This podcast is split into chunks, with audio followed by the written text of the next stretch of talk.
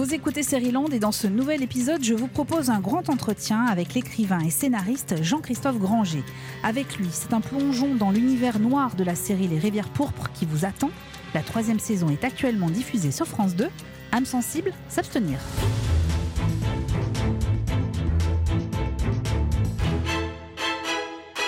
Je m'appelle Eva et je n'ai rien oublié de cette journée de printemps 2003.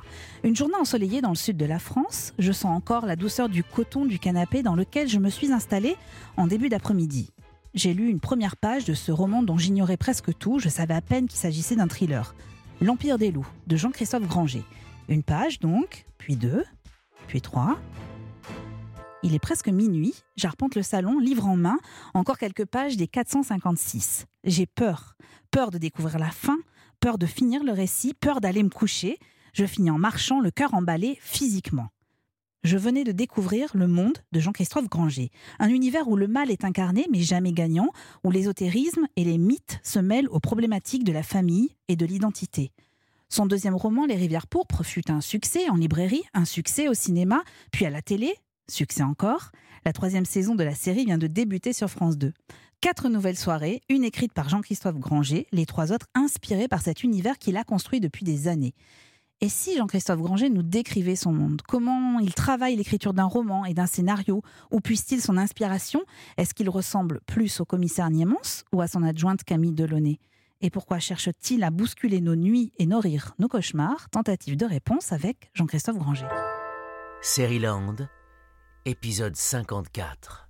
Bonjour Jean-Christophe Granger. Bonjour. Merci infiniment d'avoir accepté euh, notre invitation. Tout ce que je viens de dire est vrai. Je me souviens encore de cette nuit de 2003, nuit blanche, à cause de vous, obsédé par votre récit. et ce scénario s'est répété à plusieurs reprises avec vos romans et avec la série Les Rivières Pourpres, dont la troisième saison est en cours de diffusion sur France 2. Des enquêtes menées par, la, par le commissaire Niemans et son adjointe Camille Delaunay sur des crimes particulièrement horribles pas de meurtre par arme à feu avec vous, hein, mais c'est plutôt des corps démembrés, des corps cousus entre eux, même des yeux arrachés, des mains coupées. Alors, trois questions pour commencer, ça vous fait rire. D'abord, est-ce que vous, vous dormez bien? Oui, moi je dors très très bien. J'ai même cette, euh, presque un super pouvoir de dormir euh, sur commande. Et alors, est-ce qu'une œuvre, un livre, un film ou une série vous a déjà empêché de dormir? Non, euh, j'ai, comme tout le monde, eu des livres qui me, qui me tenaient parce qu'ils étaient haletants, parce qu'ils ils étaient pleins de suspense, mais jamais parce qu'ils m'ont fait peur, non. Ah, pas parce qu'ils vous ont fait peur Non. Mais attention, euh, à l'âge adulte, quand j'étais petit, bien sûr. Alors, euh, quand vous étiez petit, quelle œuvre vous a marqué euh, au point de, Plutôt un film, L'Exorciste. L'Exorciste, c'est mm. ça, ouais. Mm.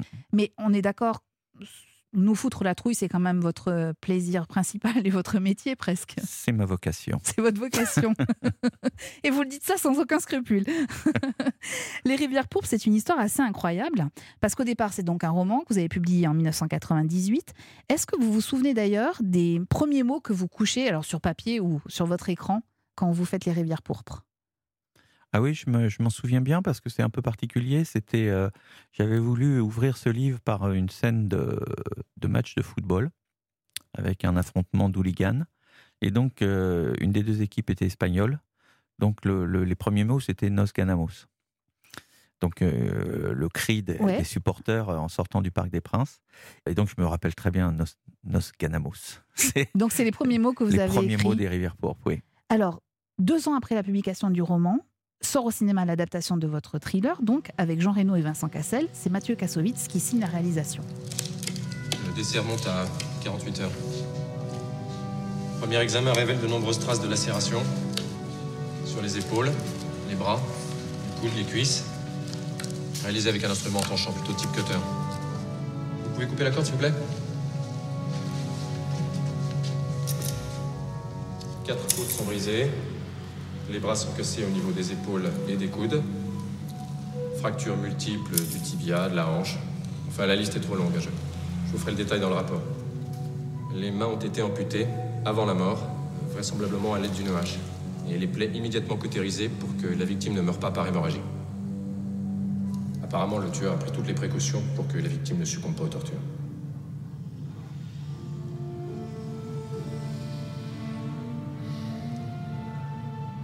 Jean-Christophe Granger, est-ce que c'est ce qu'on vient d'entendre, la description du cadavre en question, est-ce que c'est exactement ce que vous avez écrit dans le roman? À peu de choses près, euh, oui.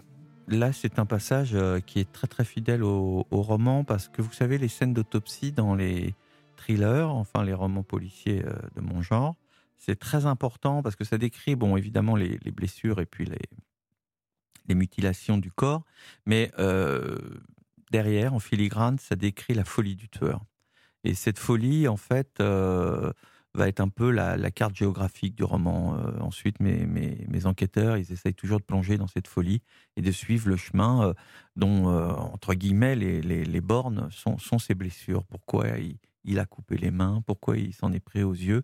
Tout ça, ce sont des indices qui vont peu à peu remonter le fil et montrer d'abord la folie du tueur et ensuite son mobile. Voilà. En, en général, dans mes livres, c'est grâce à ce, ce déchiffrage de la folie et du mobile qu'on arrive à identifier la- l'assassin. Alors à l'écran, donc on a cette scène d'autopsie, et puis on a le commissaire Niemans qui prend forme hein, pour les gens qui, y avaient, qui avaient lu le bouquin euh, auparavant. Comment vous réagissez vous en découvrant euh, Jean Reno avec un perfecto Je dis pas ça pour dire Jean Reno, mais comment euh, vous réagissez quand vous voyez votre personnage, votre héros en, en chair et en os? Là, écoutez, euh, Les Rivières Pourpres, c'était le premier film qui a été adapté de mes livres. J'ai vraiment eu énormément de chance parce que, alors, d'abord, physiquement et je dirais par sa présence, Jean Reno, il était parfait pour le, commissaire Niemans. Et puis, euh, en plus, euh, si vous voulez, j'ai eu la chance d'a- d'arriver par la grande porte parce qu'on a eu un, un trio là euh, pour ce film qui était euh, Reno, Cassel et Kassovitz. Euh, à l'époque, on ne pouvait pas rêver mieux. C'était vraiment les, super vedettes, le super réalisateur. Et je pense que ça a beaucoup fait pour le succès du film. C'était vraiment ça. On avait envie d'aller voir ce qu'un un tel trio allait, faire. Alors, euh, vous nous racontiez que la scène donc de l'autopsie est assez réelle, est assez fidèle en tout cas à ce que vous écriviez. Comment vous travaillez vos personnages? Ce que je veux dire, c'est qu'est-ce que vous décrivez même sur papier? Est-ce que vous faites une description physique euh, très précise pour savoir, euh, pour leur donner du corps et savoir euh, avec qui vous allez évoluer pendant ces 456 pages ou, ou moins? Est-ce que vous vous laissez porter plutôt par la psychologie ou par l'histoire, le parcours de, ce personnage-là? Moi, je suis plutôt un type à histoire. Donc, si vous voulez, le, le- le- la grande ligne principale pour moi, c'est l'histoire. Quand j'ai cette histoire, et surtout le dénouement, hein, je l'ai souvent répété pour un, un- auteur de roman policier, euh, l'histoire, ça veut dire le dénouement. Qui a tué et pourquoi? C'est ça qui doit être surprenant. Bon, une fois que j'ai ça, euh, euh, j'essaye, si vous voulez, de- d'envelopper, d'enrichir cette histoire avec euh, ce qui me semble être les protagonistes les plus intéressants. Donc à ce moment-là seulement, je, je mets en place des personnages qui ont en général un profil et un passé qui va faire résonance avec l'histoire. Et vous les cas, imaginez cette Ouais. enquête pour eux, ça va être un moment important de leur vie. Vous les imaginez physiquement Je Dès les que vous pensez je à les eux imagine physiquement. Tout est très visuel dans mes livres. Ouais. Donc, euh, je les imagine physiquement. Je puise, disons, dans mon imaginaire, dans les gens que j'ai pu croiser, aussi un peu dans les acteurs. Mais si vous voulez, euh, comme vous êtes dans mon imaginaire, on peut faire ce qu'on veut. hein. Je peux mélanger euh, qui, qui je veux. Mais c'est pour ça quand même que Niemans, à l'époque, euh, ressemblait fort à Reno. Donc j'ai vraiment eu de la Ah, chance d'avoir l'acteur qui ressemblait à... Parce que souvent on m'a demandé ce que vous pensez à des comédiens quand vous écrivez vos livres. Non, vous, vous essayez de, de mettre en scène un personnage qui a l'air humain, euh, qui, qui, qui a sa propre personnalité. Il faut surtout pas penser à un acteur euh, Bien sûr. dont vous espéreriez que plus tard il va faire le film, parce que ça marche jamais comme ça. oui, et puis en plus, vous ne pensez jamais aux adaptations, j'imagine. En fait, Non, non, non, un roman, c'est un roman. Jamais, ouais. jamais, jamais penser aux adaptations. Vous faites vos votre boulot d'écrivain, vous essayez de faire le meilleur roman possible, et puis après, vous verrez bien si c'est adapté. Et puis, les aléas du cinéma, on peut dire que je les connais bien maintenant. Euh, vaut mieux pas euh, se projeter. Vaut mieux ça. pas se projeter. On a une petite question rituelle dans, dans Land qui va peut-être euh, vous étonner, mais comment vous choisissez les prénoms et les noms de vos personnages? C'est un point très très important des romans et puis après des scénarios. Alors pour les noms, j'essaye d'abord, ça c'est le béaba, de choisir des noms très différents au sein du roman. Oui. parce que sinon vous confondez tout le monde et c'est pas possible. Et pour les prénoms, alors là, je suis très très euh, rigoureux et je choisis toujours des prénoms qui étaient en vogue l'année de la naissance de mon personnage. Vous voyez par exemple un, un type de 20 ans qui s'appellerait euh, Thierry. Ça marche pas. C'est pas terrible. Le Thierry, il a 40-50 ans. Mais alors, Kevin, Kevin, ça marche à Ouais, 20 mais ans. Niemans, par exemple? Alors Pierre Némans, bon à l'époque, euh, c'était dans les on est d'accord pour le 98, prénom, voilà, ouais. euh, euh, il avait déjà bien 45-50, donc ça, ça allait. Et mais Pierre, c'était un- comment vous trouvez le nom de famille de Niemans Alors après, vous avez des, comment dirais-je, des noms qui vous ont frappé parce que vous trouvez qu'ils qui sonnent bien. Et alors pour le pour l'anecdote, ce Niemans, je me suis inspiré d'un réalisateur qui s'appelle Niermans. D'accord. Édouard Niermans. Vous connaissez Édouard Non, pas du tout. Et ben c'est un très bon réalisateur qui avait fait un film très très bon avec Bernard Giraudot, dont le nom m'échappe malheureusement. Mais alors, donc, c'est ce nom-là, vous l'avez entendu et votre oreille, votre mémoire a retenu oui, alors c'est pour ça que vous êtes écrivain dès le départ. C'est des noms que j'ai retenus 20 ans avant d'écrire. Avec, vous avez une petite particularité, euh, Jean-Christophe Granger, c'est que vous avez une mémoire phénoménale, si, si je, me suis bien alors, renseigné. Ma femme dit euh, sélective. Je me rappelle jamais ah, d'où elle doit aller, qu'est-ce qu'elle a fait hier? Mais j'ai une bonne mémoire, normalement, oui. C'était Poussière d'ange, le film euh, avec, euh, voilà, avec Bernard Giraudot. On me l'a glissé dans l'oreillette, hein, vous imaginez oui, parce bien. Que je me suis dit, oui, non, non, non, non, ma mémoire, non qui fonctionne à deux niveaux. Non, non, j'ai un gros cerveau, mais pas, pas pour ça. Euh, je voulais qu'on revienne aux Rivières Pourpres parce que 18 ans après le film, alors entre-temps, il y avait eu un deuxième volet au cinéma sorti en 2004, mais donc 18 ans après, apparaît sur nos écrans la série Les Rivières Pourpres. Vous signez les scénarios de tous les épisodes pour la première saison. Niéman s'est incarné donc par Olivier Marchal, c'est plus Jean Reno, euh, Camille par Erika Sainte et Premier cadavre au cœur d'une forêt à la frontière franco-allemande. Ça va, tranquille le voyage Oh, oh ça va. T'as eu le temps de t'aérer les poumons comme ça Vous savez, moi, par le 9-3. Ouais. Bon, c'est où? On a retrouvé le corps là-bas. C'était quand ça? Dimanche matin. Le samedi, il était où? Au déjeuner avec les autres. C'est les deux Français qui participaient à la chasse à cour qui ont retrouvé le compte, éventré et décapité. Alors pour cette première saison et celles qui suivent, est-ce que vous vous contentez, entre guillemets contentez, hein, pardon pour le, verbe qui n'est pas, qui est pas très joli, mais d'écrire le scénario, vous avez aussi votre mot à dire euh, sur la réalisation, sur le casting, sur euh, tout ce qui peut être euh, en lien avec la série? Écoutez, aujourd'hui, sur le série, on le sait, on en a beaucoup parlé, il y a ces, personnages qui s'appellent les, les showrunners, mhm. c'est-à-dire souvent le créateur de la série, donc qui a envisagé la série, qui a inventé les personnages, euh, inventé les histoires. Et alors, ce personnage, il reste à bord et il va se mêler de tout. Et je trouve ça très bien. C'est très très bien, si vous voulez, que le type qui a imaginé l'ensemble puisse être là au moment de la réalisation, de la concrétisation de tout ça. En revanche, ce n'est pas du tout un, travail que j'ai fait sur les rivières pourpres. Moi, je suis romancier, donc le maximum que je pouvais faire, c'était d'écrire mes, mes scénarios et puis après de retourner à mes romans. Le métier de showrunner, ça veut dire être là tout le temps, hein, tout le temps, tout le et temps. Et ça vous euh, attire pas plus, euh, pas, plus que ça, d'accord Vous savez, le, le cinéma, c'est vraiment un autre métier, c'est un travail d'équipe. Moi, je suis un solitaire et euh, c'est un travail de patience. Moi, je n'aurais jamais la patience, par exemple, sur un plateau, d'attendre deux heures pour tourner dix secondes. Ça, c'est pas possible. C'est ça le cinéma. Mais oui, hein. mais oui on est d'accord. Souvent, je regarde des films, je, suis, je suis euh, ébloui, j'adore, et tout d'un coup, je me, je m'imagine comment ce film a été fait. Et bah, c'est vraiment. Euh, vous y voyez que de la contrainte. Que de la contrainte, une purge. Et alors, vous nous disiez, voilà, vous avez fait le scénario des Rivières Pourpres, après vous retournez à, à vos romans. Est-ce que vous pourriez nous expliquer les principales différences d'écriture entre un roman et une série? Est-ce que vous, vous travaillez d'ailleurs différemment? Écoutez, déjà, il y, a, les deux grandes différences entre un roman et un scénario, quel qu'il soit, un série ou, film. Première différence de base, ça doit être beaucoup plus court. Par exemple, moi, je, connais à peu près la, longueur de mes chapitres, qui correspondent, disons, à une séquence. Bon, la séquence, en termes de dialogue, elle doit être beaucoup, beaucoup, beaucoup plus courte. Et l'autre, évidemment, différence qui tombe sous le sens, c'est que vous n'avez aucun accès à la vie intérieure des personnages. Donc tout ce qu'ils disent ou tous les gestes qui se font doivent être, si vous voulez, révélateurs de ce qu'ils pensent. C'est pour ça que, par exemple, dans mes livres, souvent l'enquêteur est seul et ça marche très très mal dans un film. Et oui. Il faut toujours qu'il y ait une équipe, un, un tandem, si vous voulez, pour qu'il y ait un jeu de questions-réponses et qu'on sache qu'est-ce qu'ils pensent, où ils vont, pourquoi ils y vont. Alors que dans mes livres, c'est le, raisonnement intérieur du personnage qu'on suit, il euh, n'y a pas de problème. Mais alors pour vous, euh, ça doit être euh, extrêmement compliqué comme exercice, comme si vous aviez deux cerveaux, c'est-à-dire un qui est capable d'écrire un scénario et un qui est capable d'écrire un roman, parce que c'est pas du tout la même mécanique. Là, on comprend avec ce que vous venez de mais nous dire. Disons, j'ai ces deux mécaniques. Franchement, ça me, ça me gêne pas du tout de passer du scénario au roman, en sachant évidemment, tout de même, ça il faut bien bien le resituer, que le roman, c'est une œuvre finie. Vous faites tout dans le roman. Alors qu'un scénario, vous êtes en train d'écrire l'esquisse. Ouais. Donc ça va beaucoup plus vite, c'est beaucoup plus facile, contrairement à ce qu'on dit. Je ne peux pas du tout comparer l'effort que je, que je mets en branle pour faire un, un- un roman, Avec là je celui faites. transpire à chaque ouais. mot, et un scénario. Le scénario, vous voyez, vous écrivez des dialogues, vous avez votre histoire. Bon, Alors c'est ce que j'allais vous demander parce que vous écrivez quand même les dialogues. Mhm. C'est extrêmement compliqué d'écrire des dialogues.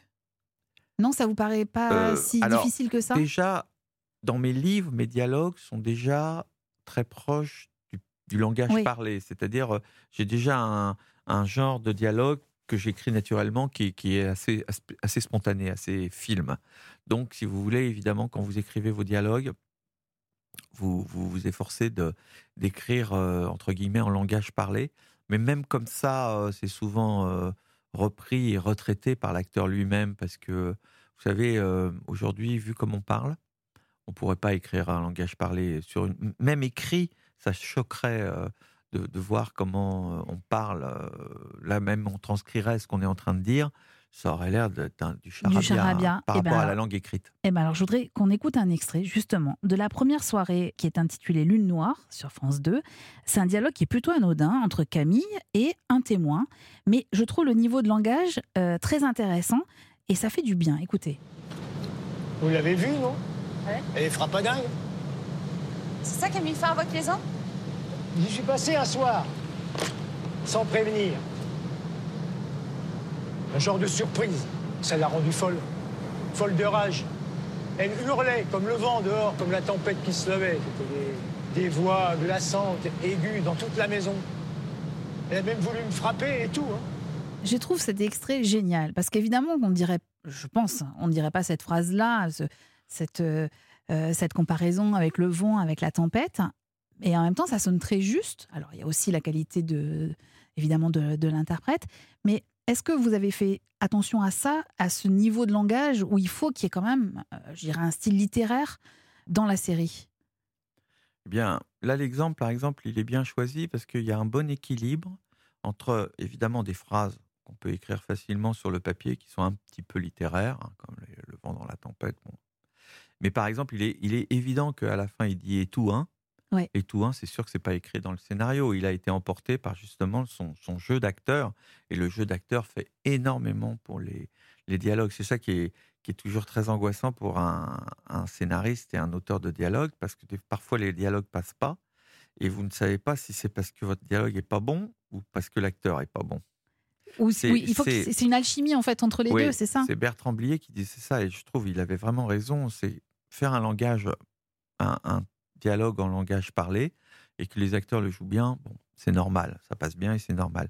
Mais faire un langage un peu plus châtié et que l'acteur arrive à le faire passer, comme à la grande époque, par exemple, des, des, des acteurs qui jouaient euh, Michel Audiard, les Bien dialogues sûr. de Michel Audiard.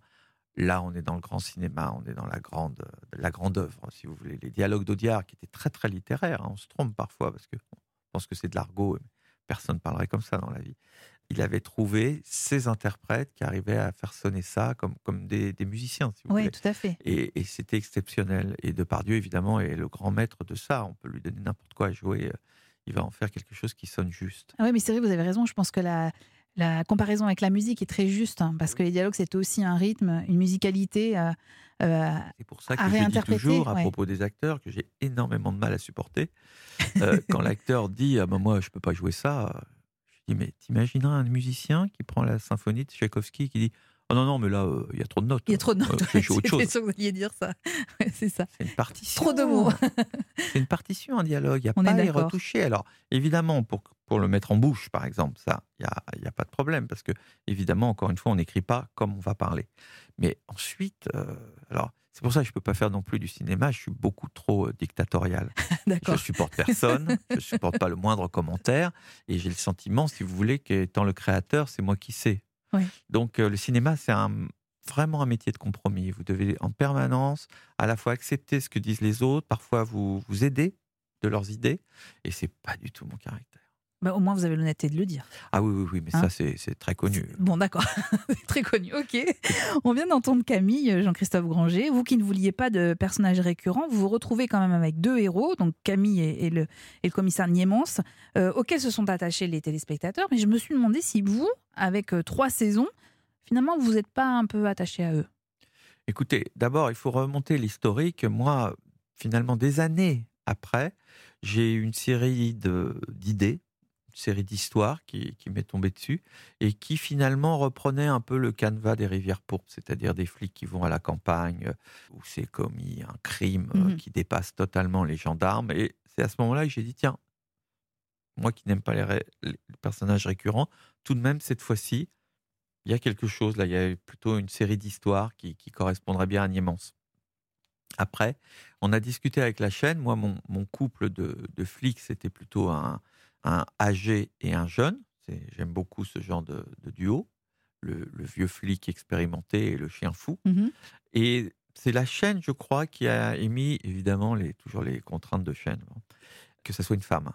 Et c'était une bonne idée. Ça m'a forcé, moi, à glisser une femme dans le duo. Et c'était, euh, comment dirais-je, euh, quelque chose qui s'est avéré fertile et sympa à, à faire. Ensuite, euh, moi, j'avais repéré cette actrice euh, dans, dans un, un autre, euh, dans une autre série, ouais. Erika Erika Sainte, et je l'avais trouvée magnétique. Et j'ai trouvé que qu'elle correspondrait bien à donc le rôle du chien fou, mais quand même avec une espèce de beauté euh, diaphane. Elle est très pâle, qui, qui ferait bien avec le, le gros bourru euh, de Niemans, là, Par- voilà. Alors maintenant, bien sûr, ouais. on est, on est, on est attaché à eux, et eux, même entre eux, sont attachés l'un à l'autre. C'est le ça sent qui est bien. euh, évoluer au fil des le, saisons. le vrai. jeu, leur jeu a évolué. euh, Je vais me contredire, mais justement, euh, quand ils jouent, ils vont placer des petits mots parce qu'ils sont à l'aise maintenant entre eux. Et ça, ça donne beaucoup, beaucoup de naturel au, au dialogue et à leur échange. Maintenant, on, on tient quelque chose là. On sent que c'est une vraie équipe. Alors d'ailleurs, on les retrouve dans cette saison 3, plus complices que jamais. Camille a appelé Niemans après la disparition d'une femme. Retrouvailles entre les deux dans, les, dans un restaurant du bord de mer. Bon, tu m'expliques? La femme qui a disparu. Elle bossait dans une agence immobilière, elle a été à ses rendez-vous hier matin, comme d'habitude, et depuis, on n'a plus de nouvelles. Ouais, En fait, t'as que dalle, quoi. Ah bah c'est exactement ce que m'a dit le capitaine Lebel de la gendarmerie du coin. Mais il y a ce truc que m'a dit son mari. Ouais, qu'elle s'est pas présentée à la première échographie de son bébé. Voilà. Alors qu'ils attendaient le rendez-vous avec impatience tous les deux. Et moi, j'arrive pas à croire qu'elle ait raté volontairement le rendez-vous. Et le mari ne savait pas un suspect? Vous l'auriez vu hier, il ressemblait à un petit garçon.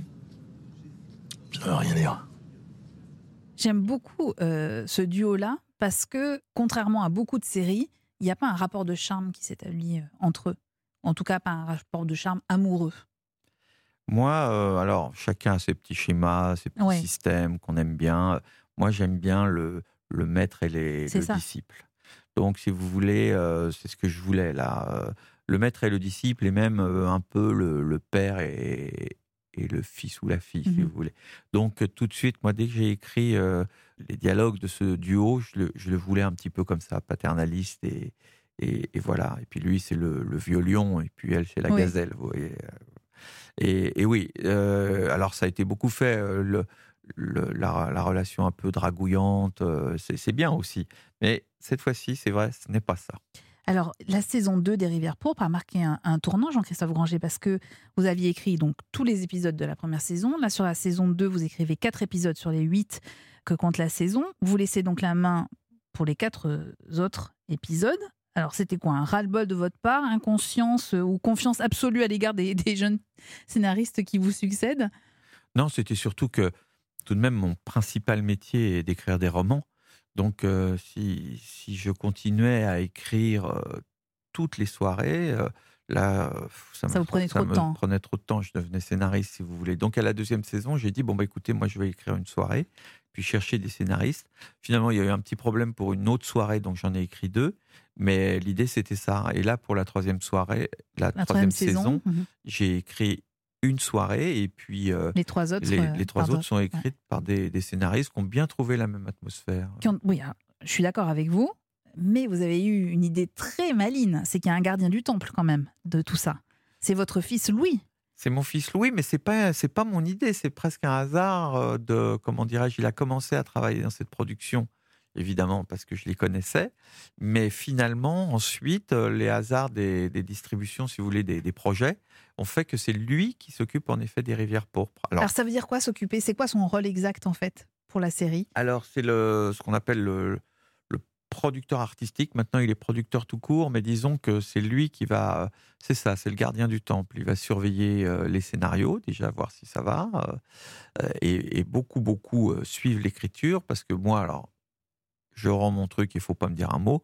Et les autres scénaristes, alors on les fait retravailler. euh, bon, voilà. Et puis ensuite, alors lui, justement, là, on pourrait parler de showrunner, c'est-à-dire qu'il suit tout du long, euh, durant le tournage, euh, durant le montage, durant le mixage, que les choses suivent bien la ligne qu'on on s'est dite. Et pour la société de production, c'est une, une arme secrète parce que Eh oui. justement, on peut jamais me dire un commentaire. Mais quand c'est mon fils qui m'appelle, Ah, alors c'est ce que j'allais vous demander. Il vous appelle, votre fils? Bah oui, il dit à papa, là, faut écrire. Alors, et euh, alors comme je suis très, très papa poule et très, très mou avec mes enfants, je dis, ah bon, tu crois? Ah oui, oui, il faut écrire. Donc là, Alors, la société de production obtient des choses euh, ah, mais incroyable impossibles. Mais donc vous êtes en train de me dire que euh, l'homme susceptible que vous avez l'air d'être avec les autres, euh, quand ils vous font une remarque, disparaît totalement avec son fils. Complètement, parce que alors tout d'un coup, c'est mon fils, c'est un autre registre. Et il si a, vous il voulez, a- moi il je suis l'implacable, euh, l'implacable écrivain, mais euh, avec mon fils, euh, j'en suis toujours à lui acheter une barbe à papa à la foire du trône. hein. Quel âge il a, votre fils? 27 ans, D'accord. on va plus trop à la foire du trône. Mais en tout cas, en tout cas, non, non, mais c'est. Alors, euh, on, on en parle en Non, souriant. non, non, mais alors j'ai c'est- aussi confiance important. Voilà, ce en que j'allais vous demander. Oui. C'est-à-dire que euh, même si ça me fait mal, parce que comme vous dites, je suis susceptible, pour pas dire pire, quand il me dit ça peut être amélioré, on pourrait partir dans cette direction, je l'écoute. Et alors, ça a une grande qualité, c'est que votre univers n'est pas du tout dévoyé. C'est même assez étonnant. On a du mal à imaginer qu'il y a d'autres scénaristes que vous derrière ces histoires. Les meurtres sont toujours aussi effrayants. Exemple avec l'épisode intitulé XXY. Alors, vous en pensez quoi? Les victimes ont été cousues ici, mais tuées ailleurs. Une couture classique, un point cellier, tout ce qu'il y a de plus banal. Le fil, par contre, c'est du haut de gamme. Tressé, ciré, épais, spécial cuir. Bon, alors, quelques jours avant le meurtre, on leur a découpé un petit morceau de peau scalpel juste au-dessus de la hanche. Puis, on les a égorgés au couteau.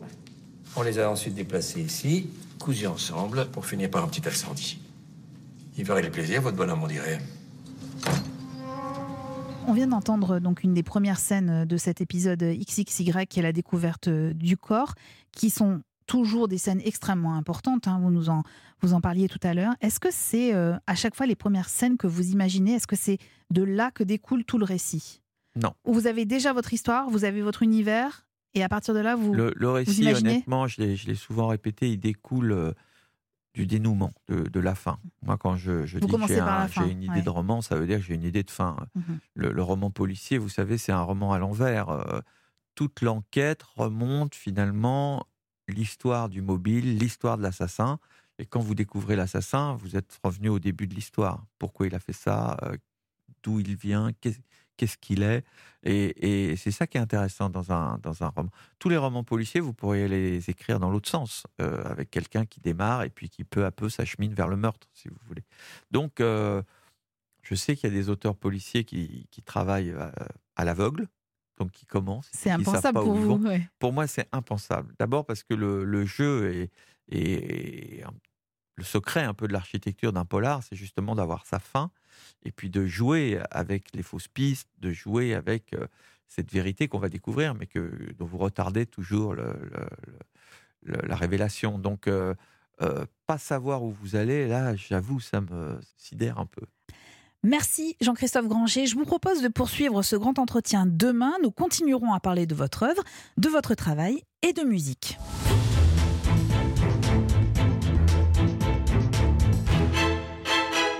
Sériland est un podcast d'Europe 1 Studio produit par Timothée Magot, réalisé par Christophe Pierrot et préparé en coulisses par Clémence Olivier, Magali Buteau et Salomé Journeau.